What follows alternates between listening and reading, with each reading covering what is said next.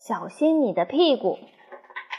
七月六日，星期一，太阳晒得我发冷。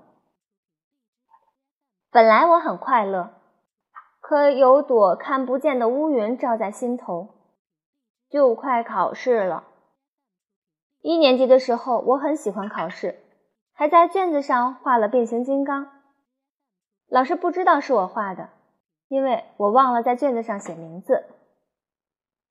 现在我已经上二年级了，知道不可以在卷子上乱涂乱画，更不会忘记写自己的名字，否则会得零分，会让人笑话。我知道妈妈为什么那么怕我考试，因为我考不好会给她丢脸，所以我就越来越害怕考试了。所以爸爸才用拳头威胁我：第一，考不到八十分，小心你的屁股；第二，考不到八十五分，小心你的屁股；第三，考不到九十分，小心你的屁股。为什么爸爸非要和我的屁股过不去呢？我的屁股招谁惹谁了？